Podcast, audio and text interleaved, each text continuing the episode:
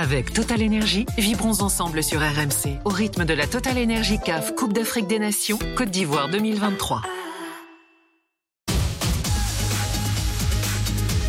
Il est minuit 32 en France, 23h32 ici en Côte d'Ivoire. Robert Malm est là, Bruno Satin est là, Aurélien Tirsin, Yann qui est supporter euh, ivoirien.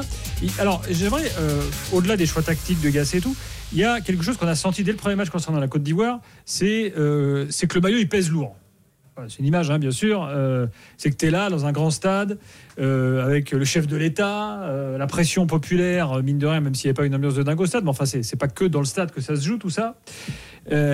Est-ce que finalement, ces joueurs-là avaient la maturité pour le faire, l'expérience du foot africain pour, pour le faire? Est-ce que ça a compté, à votre avis, dans ce premier tour de la Côte d'Ivoire, le, poids du maillot Bruno, toi qui as vécu quelques cas, quelques cas nos compteurs non, puis surtout, bon, j'ai déjà vu des les pays qui reçoivent la compétition, euh, il y a toujours une, pression euh, plus importante. Je veux dire, euh, on n'a qu'à se rappeler du Brésil. Qui, avait, bah, qui, avait explosé carrément, mais c'était un sur... trop chialé pendant les hymnes. C'était un surcroît de pression. Non, mais il y, y, a cette dimension émotionnelle, euh, bon, contre laquelle c'est euh, effectivement c'est depuis qu'il y a tous ces réseaux sociaux, tout ça, les mecs qui sont harcelés en permanence, ils reçoivent des trucs. Il n'y avait pas ça avant. Hmm. Il y avait déjà la pression de recevoir, mais euh, très sincèrement, comme l'avait dit Robert tout à l'heure, ils ont la chance de débuter le match d'ouverture un match largement à leur portée. Ils ont la chance d'ouvrir le score très vite. Ils auraient pu douter un peu s'ils n'ouvraient pas le score, que le gardien fasse la performance du siècle. Ils ouvrent le score très vite. Ils avaient tout pour dérouler. Et puis bon, euh, ils auraient dû cartonner au premier match. Quoi. Ils n'ont pas, clairement pas saisi l'opportunité de scorer et d'améliorer le goal average tout de suite. Donc euh, déjà, on voyait un peu les prémices de, bah, de ce qu'on a vu les deux matchs suivants, c'est-à-dire euh, une, une, équipe très très limitée. Quoi. Théorie intéressante, celle du vécu commun que n'a pas forcément la Côte d'Ivoire. Oui, bah bon, on en parlait effectivement. Euh, il y a qu'à voir chez les voisins euh, du Mali. Euh, une bonne partie de l'ossature de l'équipe aujourd'hui est constituée de joueurs qui sortent des académies du Mali, qui ont joué ensemble dans les U17 et dans les U20, qui ont performé. Certains qui sont allés en finale du championnat du monde U20. Là encore dernièrement, les Maliens ont fait la troisième place du championnat du monde U17. Et effectivement, bon, le Burkina performe aussi. Donc, ça met véritablement le doigt là où ça fait mal. Euh, sur le travail qui n'est pas fait au niveau des sélections de jeunes en Côte d'Ivoire. Le football des jeunes, en général, euh, passe complètement au second plan. Ce qu'avait fait, réussi à faire à un moment donné aussi le Ghana, euh, qui gagnait aussi régulièrement Toujours les, U20, des U20 ou quoi que ce soit. On a eu voilà les frères Ayou, euh, bref des, des, joueurs qui ont effectivement performé dans ces catégories-là.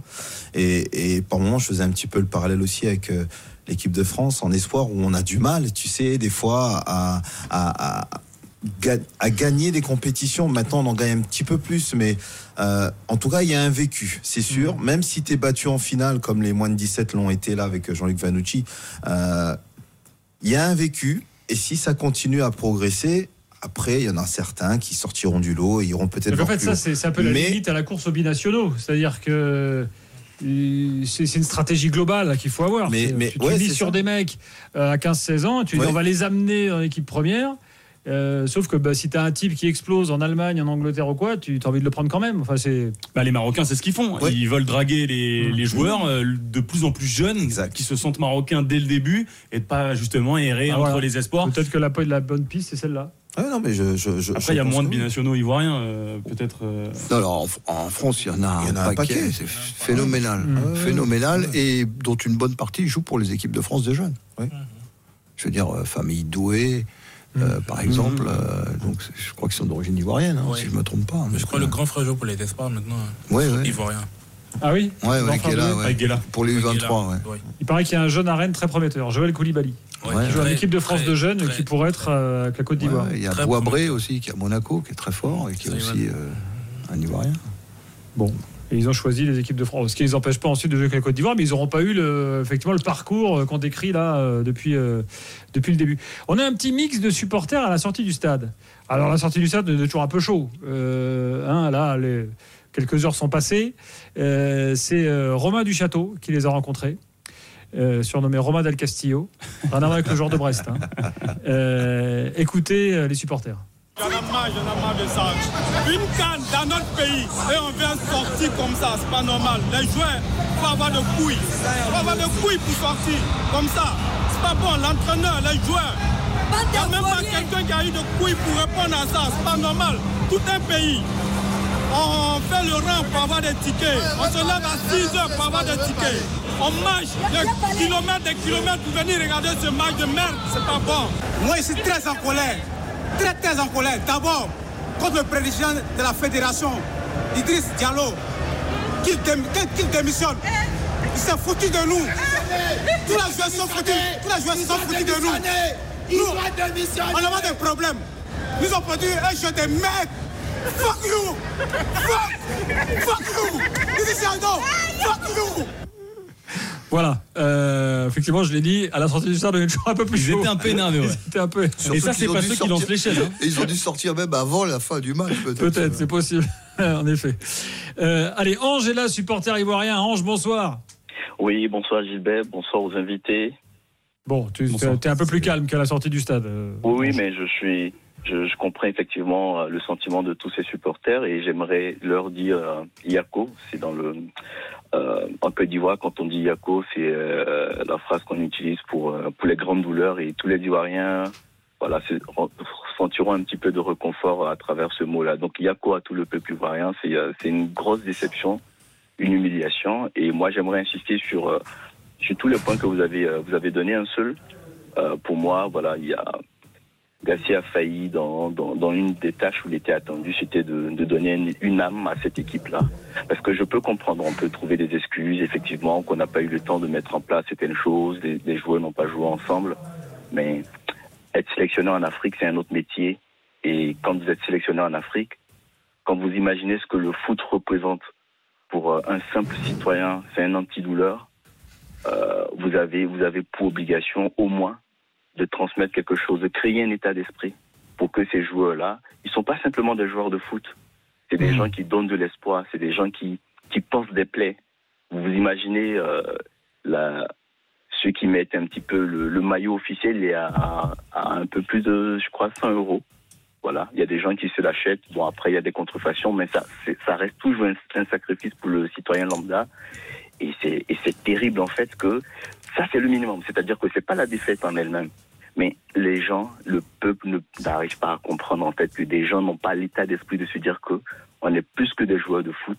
On doit penser les plaies de, des, supporters. Et c'est là où ils ont, ils ont failli. Et c'est là où j'accuse Gassier parce que quand on est sélectionné en Afrique, c'est la première des choses qu'on comprend. Et ceux qui ont réussi vendre Gassier, que ce soit euh, euh, euh, Claude Leroy, c'est ces gens, c'est ces gens-là qui ont compris ont compris simplement qu'au-delà d'être sélectionneur en Afrique, c'est un métier à part entière qui, demande par exemple de créer un état d'esprit, d'aller chercher d'autres ressorts. Par exemple, quand vous avez un effectif qui est techniquement pauvre ou qui n'a pas tous les talents, vous allez jouer sous, vous, sortez d'autres palettes. Voilà, vous créez un état d'esprit. C'est pour ça qu'à la Cannes, on dit qu'il n'y a pas de petites, de petites équipes. Pourquoi? Parce qu'il y a des, des équipes qui sont dépourvues de grands talents, mais quand vous les voyez jouer, ils jouent à l'engagement et puis voilà, sur un malentendu, on peut aller mettre un but. Et ça, ça n'a pas existé. Et moi, je le regardais dans le body language hein, des, éléphants dès le premier match jusqu'à aujourd'hui. Je peux vous assurer que euh, voilà, ils n'avaient pas cet état d'esprit-là. Ils n'avaient pas mhm. ce caractère et Gassé ne transmettait rien. Moi, j'imaginais euh, Gassé dans ses, euh, comment on dit, dans ses, dans ses causeries d'avant-match ou à la mi-temps. Je me dis, mais qu'est-ce qu'il va pouvoir leur dire pour leur dire aujourd'hui, écoutez, on a mis des choses en place, ça ne marche pas, mais il faut aller chercher autre chose. Et il ne peut pas leur imprimer ça. Quelque chose qu'un Verena aurait, aurait pu transmettre ou un entraîneur local aurait pu transmettre parce qu'il sait ce que ça représente. Voilà. Oui, moi j'entends tout à fait le discours que la, la différence, que parfois on ne touche pas forcément du doigt vu de France, quand on vient et qu'on a nous notre rapport avec notre équipe nationale, Bon, bah voilà, tu viens. La Côte d'Ivoire, c'est un pays pauvre, comme euh, quasiment tous les pays d'Afrique aujourd'hui. Euh, donc, il n'y a pas énormément d'occasions de se réjouir, euh, d'avoir comme ça des événements festifs, rassembleurs. donc, ça veut dire qu'en fait, la déception, elle est à la hauteur de l'attente, en fait, des gens. Voilà, ça, c'est vrai que. faut, faut, être là pour le sentir en fait. Et quand, on entend la colère des supporters, hein, c'est ça. Je vais vous donner un élément de contexte. juste avant la Cannes, deux semaines avant, la situation sociale était tendue. Euh, le gouvernement a annoncé une hausse de l'électricité au mois de janvier. Euh, mhm. Il y a eu euh, le rapport de la Cour des comptes qui est sorti, qui a épinglé de la gabégie budgétaire et tout ça. et le, le, gouvernement a mis en place de nouvelles taxes. Donc, avant la Cannes, c'était tendu. Et juste après la Cannes, ça va être tendu. Et les gens ont fait l'union sacrée pour cette Cannes-là pour plus de 1500 milliards de francs CFA d'investis. Euh, voilà, si on fait des audits, on va trouver des choses. Le, stade qui a coûté deux fois son prix initial. Et donc, c'est un sacrifice de trop qu'on demande à un peuple. Voilà. Les gens ont vu des, nouvelles infrastructures sorties de terre, on ne sait pas ce que ça deviendra. Les gens consentent ce sacrifice-là pour, en guillemets, vivre cette antidouleur-là. L'équipe nationale, moi je le dis, le foot, c'est pas un sport en Afrique. C'est autre chose, c'est plus que du sport. Et donc, les gens acceptent un petit peu ce, cet antidouleur-là. Et quand ils prennent cet antidouleur et que l'antidouleur ne, ne chasse pas la douleur, vous comprenez que derrière, ils sont mais enragés. Et là, hmm. c'est ce que les gens ne comprennent pas. Et moi, c'est cette lecture un petit peu sociale, sociologique que je fais euh, voilà, de cette victoire. C'est-à-dire que c'est pas tant la défaite, c'est tant le fait de voir des joueurs qui sont qui ont mis à l'abri leur famille et leur avenir pour euh, des générations et des générations, ne pas euh, prendre fait et cause pour la douleur, pour euh, les attentes, les espoirs que les gens mettent en eux. Parce que quand vous, êtes, venez d'un pays comme la Côte d'Ivoire, euh, vous n'avez pas mis l'occasion, par exemple, de briller sur la scène internationale par, par des inventions ou des choses comme ça. C'est par ces choses-là où vous avez envie d'aller titiller les autres. Demain, quand la Côte d'Ivoire ira à la Coupe du Monde et qu'elle rencontrera, par exemple, les États-Unis, c'est la seule occasion que vous avez de tenir tête aux Américains. Donc, vous voyez, c'est un peu une espèce de transfert. Et ça, la déception, hmm. voilà, on met tellement d'attentes dans le foot que je peux vous dire, voilà, les gens, pendant deux semaines, les Ivoiriens se sont unis. Ils ont accepté l'idée de la gabégie et tout ce qu'on peut imaginer pour au moins en tirer quelque chose. Et puis pour terminer, je dirais, et si ces Aurier avait eu raison un peu trop tôt concernant Gassé ah, et, euh, Que c'était un gaze. ça, c'était la petite touche mou, mais voilà. Mais finalement, est-ce que. Il y a, il y a un Drogba qui traîne aussi, n'oublions pas. Parce qu'aujourd'hui, toutes les planètes euh, sont alignées pour, euh, pour, Didier Drogba. Quand on sait, voilà, tout ce qu'il y a eu comme rouage, qu'il accède à la FIT et tout ce qu'il avait dénoncé de concert avec les Ivoiriens pour dire effectivement que la gestion au niveau du foot ivoirien. Bon alors là, tu sais, il faut toujours un peu, mesurer parce que Samuel Eto'o, avant qu'il soit élu, euh, tout le monde annonçait que ça allait être le Messi. Et puis maintenant, on voit les problèmes avec Samuel Eto'o aussi. Donc, euh, bon, les choses ne sont pas forcément toujours euh, fluides. Oui, mais, mais, mais, Gilbert, vous imaginez un, même Samuel Eto'o à la tête du, du, foot camerounais, on peut tout reposer aux, joueurs camerounais, mais ils ne viennent pas en claquette dans leur équipe nationale. C'est ce qui fait la force du Cameroun aujourd'hui. C'est-à-dire que l'équipe du Cameroun, sur le terrain, on sait au moins que les, les, mecs, ils ont les couronnes. Et ça, c'est ce qui manque en, en Côte d'Ivoire. Ange, merci beaucoup, c'était très intéressant. Euh, et bah, écoute, on, reste en contact. On, se rappellera, on verra après, après la qualité. Avec Total Énergie, vibrons ensemble sur RMC au rythme de la Total Énergie CAF Coupe d'Afrique des Nations Côte d'Ivoire 2023.